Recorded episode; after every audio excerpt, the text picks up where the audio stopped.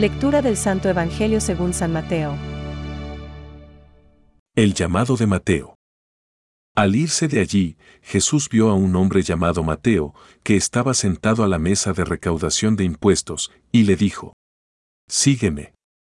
Él se levantó y lo siguió. Mientras Jesús estaba comiendo en la casa, acudieron muchos publicanos y pecadores, y se sentaron a comer con él y sus discípulos. Al ver esto, los fariseos dijeron a los discípulos, ¿por qué su maestro come con publicanos y pecadores?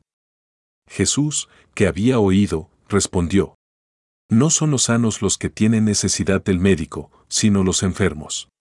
Vayan y aprendan qué significa. Yo quiero misericordia y no sacrificios.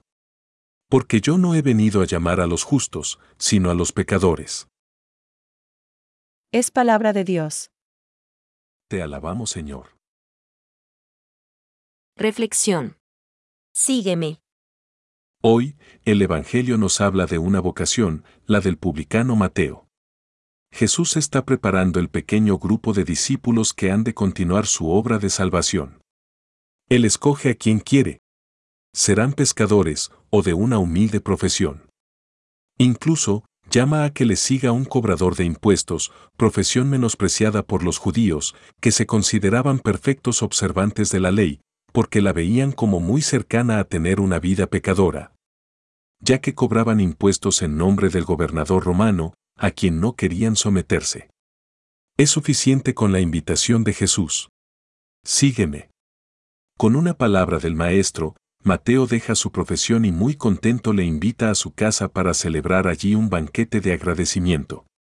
Era natural que Mateo tuviera un grupo de buenos amigos, del mismo ramo profesional, para que le acompañaran a participar de aquel convite. Según los fariseos, toda aquella gente eran pecadores reconocidos públicamente como tales. Los fariseos no pueden callar y lo comentan con algunos discípulos de Jesús. ¿Por qué come vuestro maestro con los publicanos y pecadores? La respuesta de Jesús es inmediata. No necesitan médico los que están fuertes, sino los que están mal.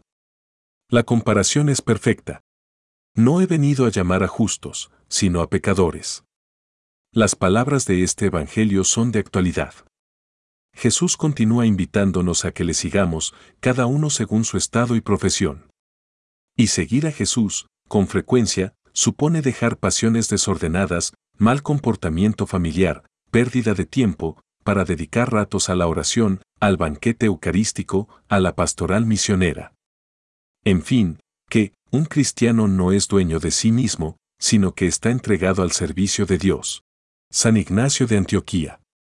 Ciertamente, Jesús me pide un cambio de vida y, así, me pregunto, ¿De qué grupo formo parte, de la persona perfecta o de la que se reconoce sinceramente defectuosa? ¿Verdad que puedo mejorar? Pensamientos para el Evangelio de hoy. Dulce Señor mío, vuelve generosamente tus ojos misericordiosos hacia este tu pueblo. Porque será mucho mayor tu gloria si te apiadas de la inmensa multitud de tus criaturas. Santa Catalina de Siena. Jesucristo es el rostro visible de la misericordia del Padre. Misericordia. Es la palabra que revela el misterio de la Santísima Trinidad. Misericordia. Es el acto último y supremo con el cual Dios viene a nuestro encuentro. Francisco. Jesús realizó obras como el perdón de los pecados que lo revelaron como Dios Salvador. Algunos judíos que no le reconocían como Dios hecho hombre veían en él a un hombre que se hace Dios, y lo juzgaron como un blasfemo. Catecismo de la Iglesia Católica, número 594.